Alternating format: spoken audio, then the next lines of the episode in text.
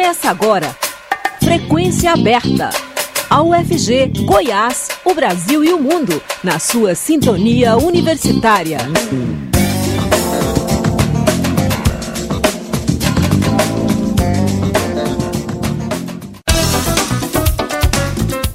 Olá, boa tarde. 5 horas mais um minuto. Está começando Frequência Aberta.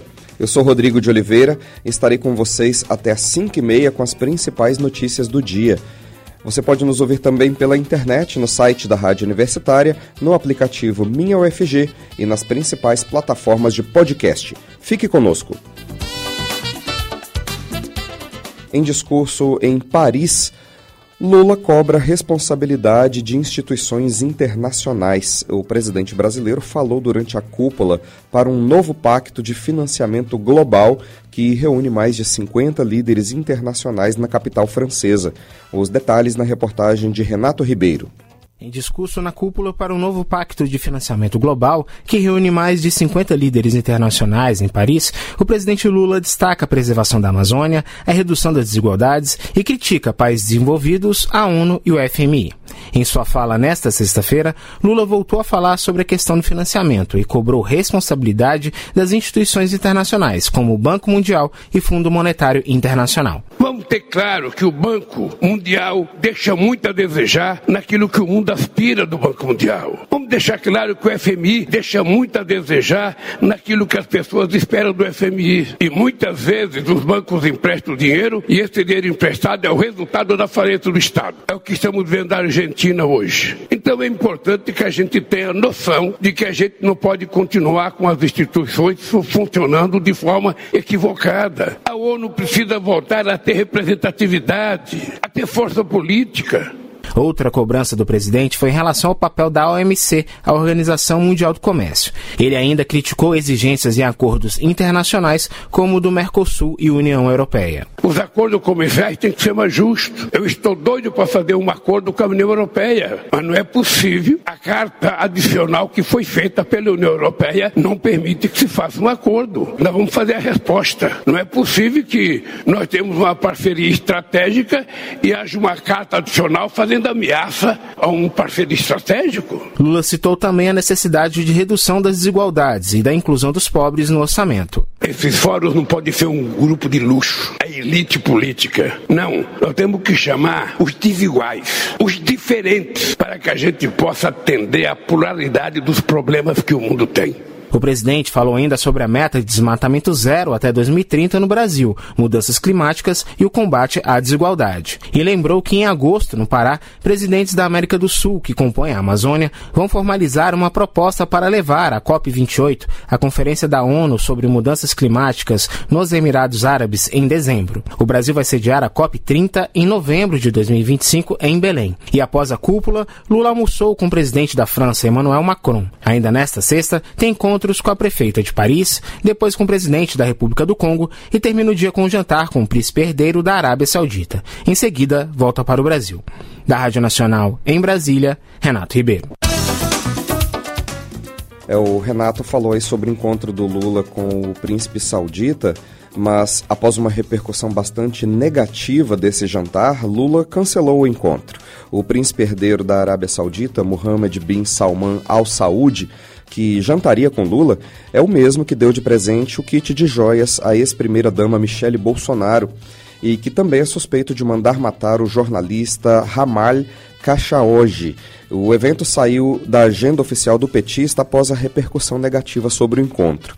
Não há informações sobre o motivo do cancelamento, nem se uma nova data será marcada. A Receita Federal abriu nesta sexta-feira a consulta ao segundo lote de restituição do Imposto de Renda 2023. 5 milhões e 100 mil pessoas estão nesse novo lote. A maior parte são contribuintes que utilizaram a declaração pré-preenchida ou optaram por receber a restituição via Pix. A consulta pode ser feita no site da Receita. Para saber se a restituição está disponível, o contribuinte deve acessar a página da Receita, clicar em Meu Imposto de Renda e, em seguida, em Consultar a restituição. O pagamento será feito no dia 30 de junho. A soma das restituições desse segundo lote é de 7 bilhões e 500 milhões de reais. Brasil sobe quase 40 posições em ranking de igualdade de gênero. O país saiu da posição de número 94 em 2022 para 57 esse ano. Mais informações na reportagem de Daniela Longuinho. O novo relatório sobre igualdade de gêneros do Fórum Econômico Mundial mostra que o Brasil melhorou de forma expressiva. Saiu da posição de número 94 em 2022 para 57 este ano. Os 146 países que fizeram parte do ranking foram avaliados em quatro setores relacionados às diferenças de acesso entre homens e mulheres, participação e oportunidades econômicas, oportunidades educacionais, acesso à saúde e empoderamento político. Numa escala de 0 a 1, o Brasil alcançou nota igual a 0,7 pontos, com destaque para oportunidades educacionais e de saúde.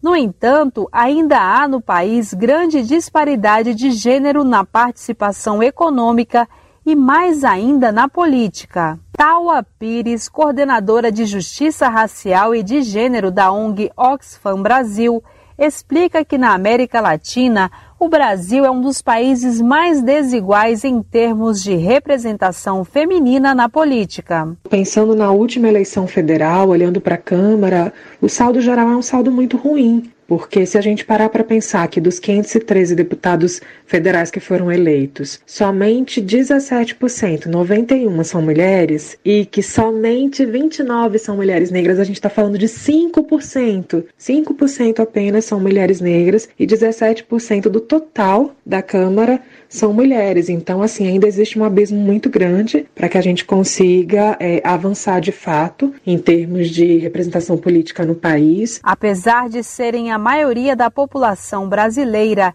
e as principais responsáveis por chefiar os domicílios, as mulheres também sofrem com a desigualdade no acesso a postos de trabalho. A especialista em política de gênero apresenta alguns pontos que explicam essa diferença de oportunidades. De um lado, a gente tem uma questão dos próprios postos, papéis de gênero. Então, os postos que estão tradicionalmente colocados para os homens são postos que estão numa posição de salários mais altos.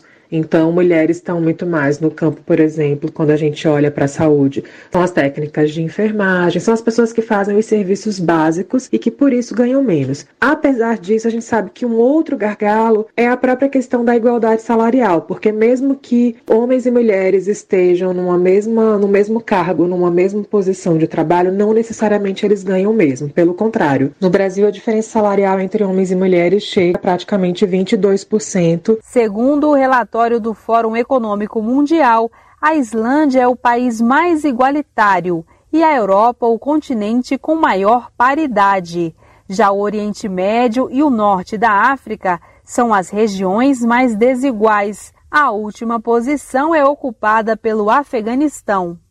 Na atual conjuntura de estagnação, o levantamento prevê que a paridade global de gênero só será atingida no ano 2154. Da Rádio Nacional em Brasília, Daniela Longuinho.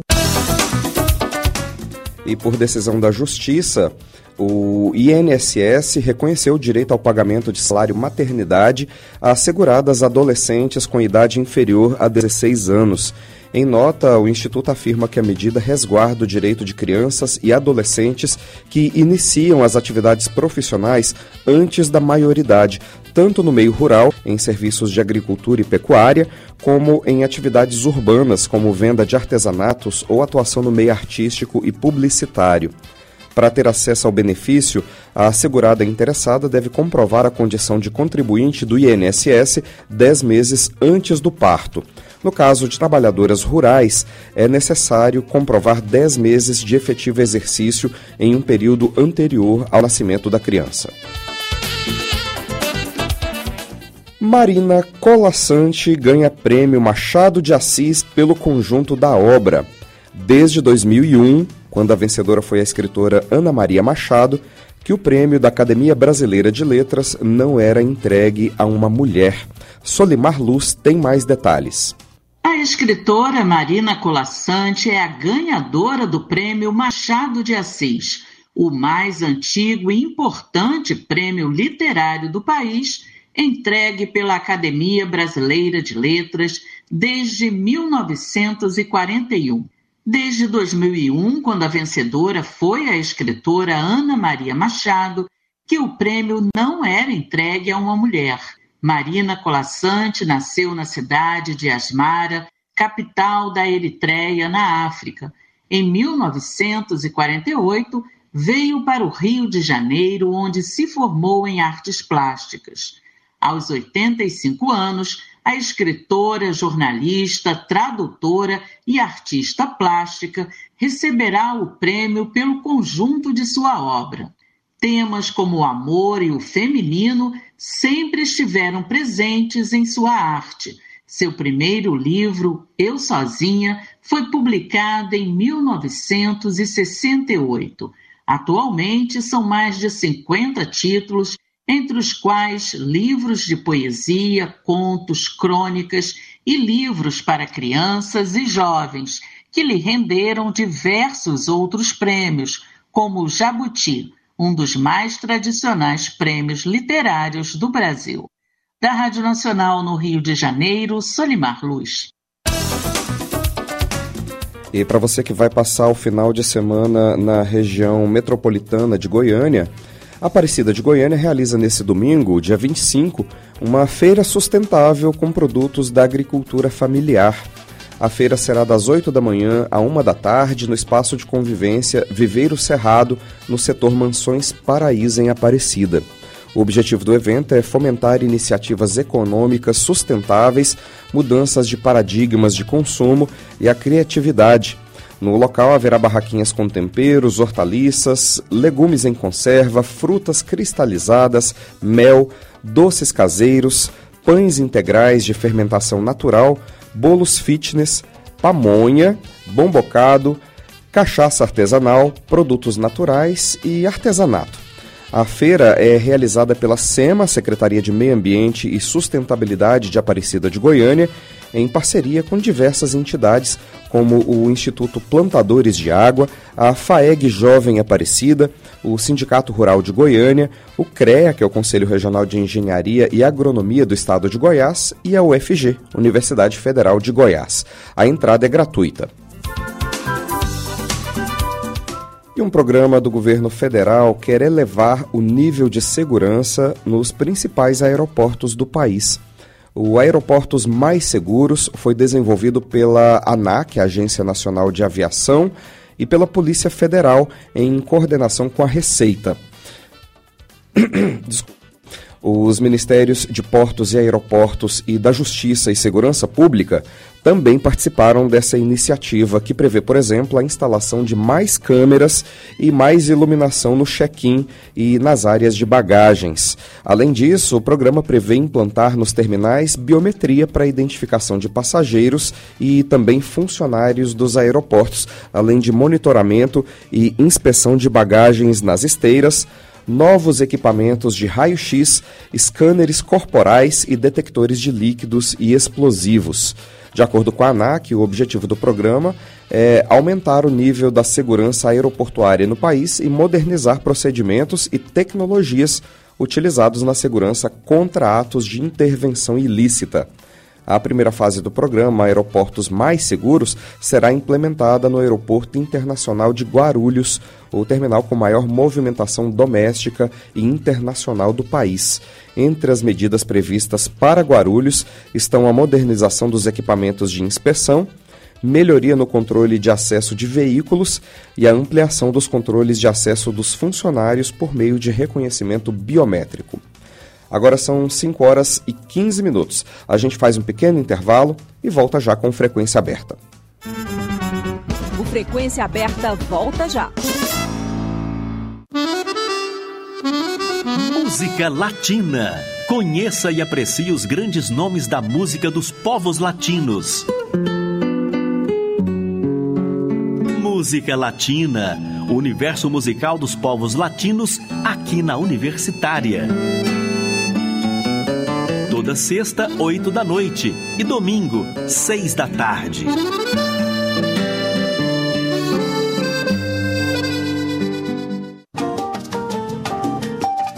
Universitária Goiânia. Música, informação e diversidade cultural. Uma emissora da UFG.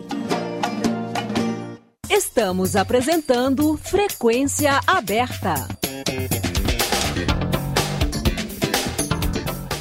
O demônio ou o diabo ou o capeta, ou o chifrudo, ou Satanás, ou ainda o Lúcifer, esse ser que é chamado por uma infinidade de nomes, está presente nas raízes daquilo que a humanidade entende por injustiça e violação dos direitos.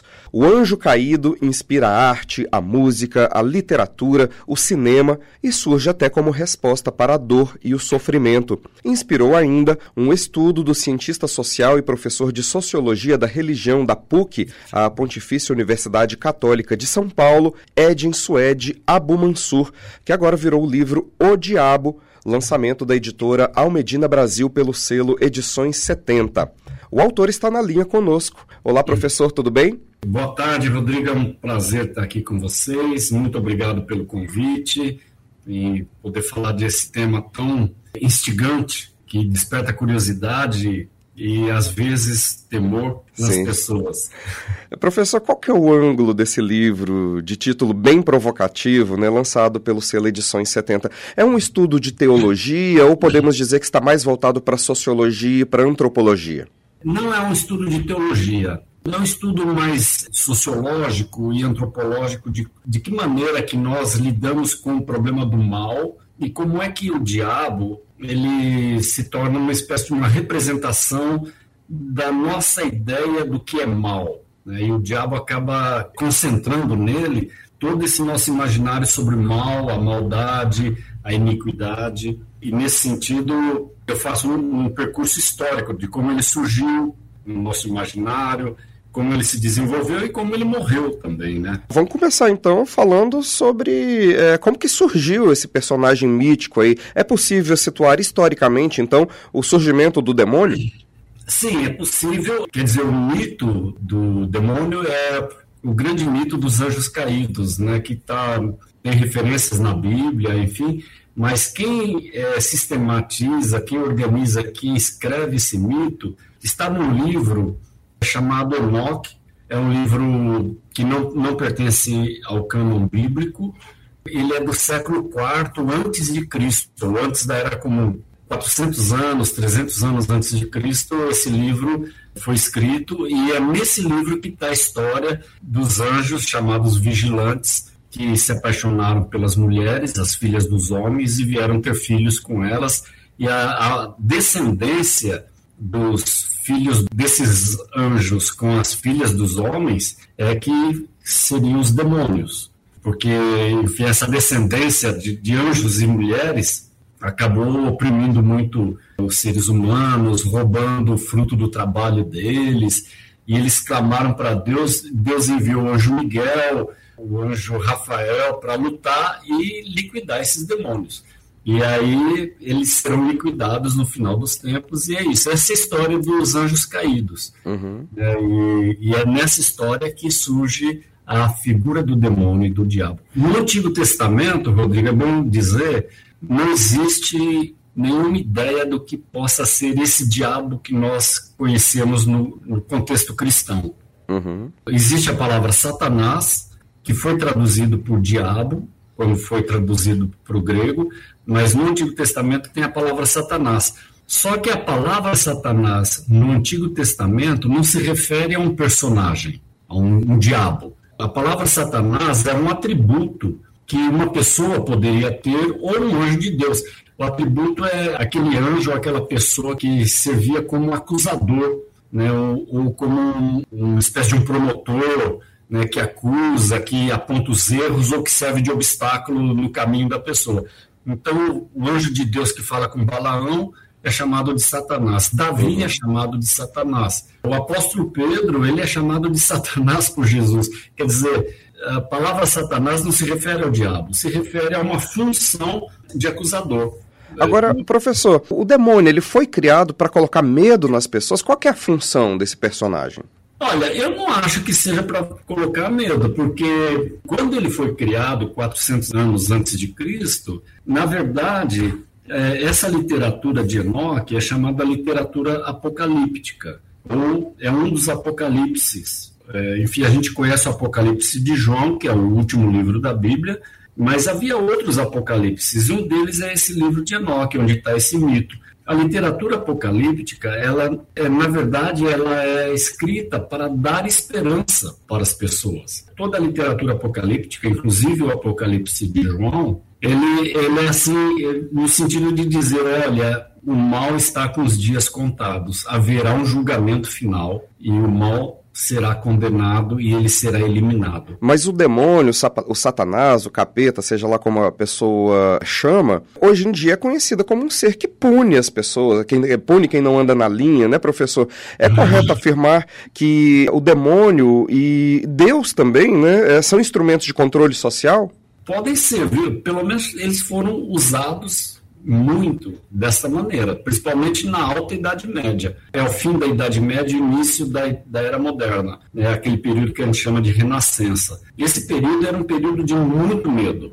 As pessoas tinham medo mesmo, medo, terror, um terror pânico do, do diabo. E a igreja as igrejas, na verdade, porque não foi apenas a Igreja Católica, mas as igrejas protestantes, da mesma forma, usaram muito a imagem do diabo e a ação do diabo eh, junto às pessoas para cobrar das pessoas um certo tipo de comportamento que eles, elas desejavam. E, portanto, elas, a figura do diabo serviu como forma de controle social, sem dúvida nenhuma. Né? E, e, até hoje é usado, viu? A figura do diabo ainda hoje é usada. Assim, sim, quando sim. a gente vai numa igreja pentecostal, por exemplo, e assiste um exorcismo acontecendo. É uma é, encenação é que dá medo, né?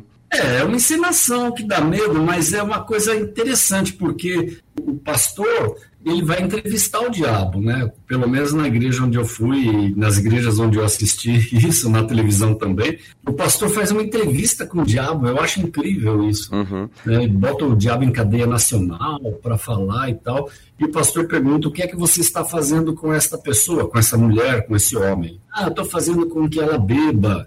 Ah, estou fazendo com que ela, no caso, se for uma mulher casada, estou fazendo com que ela o marido dela chega em casa e ela não está em casa. As crianças ainda não tomaram banho, quer dizer. Eles usam o personagem de uma maneira que para eles é educativa, né? Como educar a pessoa a fazer a coisa correta, seguindo aquilo que eles acham que é correto. Agora, professor, é preciso ter medo mesmo do capeta? Como é que a gente faz para se livrar dessa culpa que leva ao medo desse personagem? Olha, eu acho que, a, que o conhecimento é uma forma de libertação. Conhecereis a verdade e a verdade vos libertará. Isso está lá no, no Evangelho. E eu acho que conhecer um pouco a trajetória do diabo, como ele surge, como é que ele se desenvolve no imaginário cristão, Uhum. Qual o papel que ele ocupou durante a Idade Média toda, principalmente na Alta Idade Média, que é o final da Idade Média, no início da Era Moderna, com a caça às bruxas. Quando a gente conhece essa história e entende as razões por que o diabo foi usado dessa forma, a gente começa a perder o medo, num certo sentido. Sim. Né? Começa a entender o que, que é e o lugar do diabo. Né? E a importância que ele tem até hoje na cultura popular. E aí muita gente fica naquela coisa, será que existe? Será que não existe? Agora, sendo religioso ou ateu, não há como negar que o demônio de fato existe, né? Se não existir no campo metafísico, existe na arte, já foi tema de escola de samba, está sempre fazendo uma ponta em filmes, em novelas, frequenta literatura, música. Fala um pouco pra gente sobre esse namoro do personagem com a cultura ocidental. A questão, Rodrigo, é a seguinte: a gente não se pergunta no campo da, do estudo acadêmico, da sociologia, enfim, do campo científico, a gente não pergunta se o diabo existe, nem se Deus existe. Uhum. Porque esse não é um problema para nós. Isso é um problema para teólogo, para alguém do clero. Né? Eles que se, se entendem com essa questão da Eles que convençam as pessoas, né? Eles que convençam as pessoas da existência. É, exato. Para nós, a questão é a seguinte: Deus, o diabo, são reais. E eles não precisam existir para ser, serem reais. O diabo é real. Né? Deus também é real.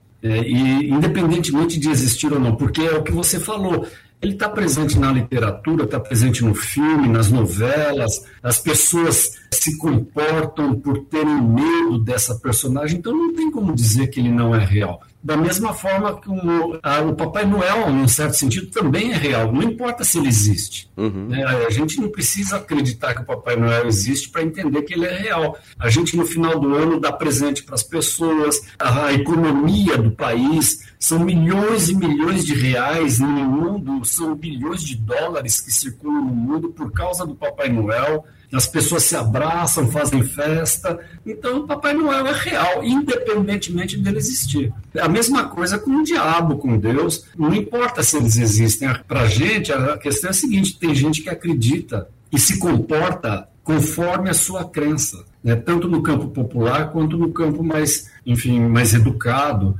As pessoas fazem promessa, as pessoas é, mudam um tipo de comportamento, as pessoas culpam o diabo por um certo comportamento desviante. Sim, sim. Então o diabo é real. E muita gente tem medo até de falar o nome do diabo, né? Não pode falar demônio, diabo, diacho. satanás. Ô, diacho. Tem medo até de falar o nome. E é um bicho que tem um monte de nomes, né? Alguns deles eu citei aqui no início do nosso bate-papo. Tem uma infinidade, inclusive alguns muito engraçados, né, professor? Ó, oh, Rodrigo, a questão dos nomes é um, é um tema incrível. Por exemplo, no, no livro Grande Sertão Veredas, por exemplo, do Guimarães Rosa, são 92 nomes para o diabo. Eu falei em 40, é, 70 nomes aqui no livro, mas são são 92 nomes para o diabo no, no, Grande Sertão Veredas. Tem cão, cramulhão, pé de bode, sete peles. O que mais que, que, o professor lembra? Do que está no Grande Sertão Veredas, a gente tem é, o galhardo, pé de pato, sujo, o homem, o tisnado, coxo, pé preto, mafarro, dubá-dubá, capeta, tinhoso, capiroto, pé de bode, sete peles, cabrunco, guaxumão, sujeito, ranheta, tição, danado, rabudo, bute, mofento, malino. Tem um que eu gosto muito, que não está no Grande Sertão Veredas, mas é um dos nomes do diabo, que é Malamém. Uhum. Malamém é, é, eu acho muito interessante, porque é o finalzinho da oração do Pai Nosso. O né? Amém, né? Não os deixeis cair em tentação, mas livrai-nos do, do, mal. mal. Amém. Sim, Malamém. É. E, tá isso ficou o nome do, um dos nomes do diabo, é Malamém. Né? Livrai-nos do mal, amém. Professor, quem ficou curioso e quiser ler um pouco mais sobre essa história que você estudou, né? Aliás, é só para a gente finalizar, é um estudo recente ou você já vinha estudando o demônio há muito tempo? Eu venho estudando o demônio, uh, demônio, essa, esse personagem. Esse personagem do imaginário social cristão, principalmente, faz já uns oito anos. Uhum. Desde 2015, eu acredito. Eu dei um curso, o primeiro curso que eu dei na pós-graduação aqui na PUC, de Sociologia do Diabo, foi em 2016. E aí eu resolvi escrever esse livro, assim, no sentido mais de encerrar um ciclo de estudos, alguma coisa assim, para dar conta, uma prestação de contas das leituras e reflexões que eu vinha fazendo desde 2015. Né? Bacana demais. Quem quiser encontrar o livro chama O Diabo, a editora chama Almedina Brasil, Sela Edições 70. Já está disponível nas principais lojas na internet, né, professor? Já está disponível. E eu não fui atrás para ver, por exemplo, se estava lá na Amazon, mas eu acredito. Tá, está que... na Amazon. Já custa R$ 44,25 ah, então tá. até o preço eu olhei. tá bom. eu conversei com o cientista social e professor professor de Sociologia da Religião da PUC, Pontifícia Universidade Católica de São Paulo, Edin Suede Abumansur. Professor, muito obrigado por falar à Rádio Universitária da UFG e sucesso com o livro. Obrigado, Rodrigo. Eu que agradeço pelo convite. Frequência Aberta vai ficando por aqui. Produção do Departamento de Jornalismo da Rádio Universitária, com Sandro Alves e Murilo Cavalcante na técnica. A todos uma boa tarde, muito obrigado pela audiência. A Universitária apresentou Frequência Aberta. Notícias da UFG, de Goiás, do Brasil e do mundo nos 870 AM.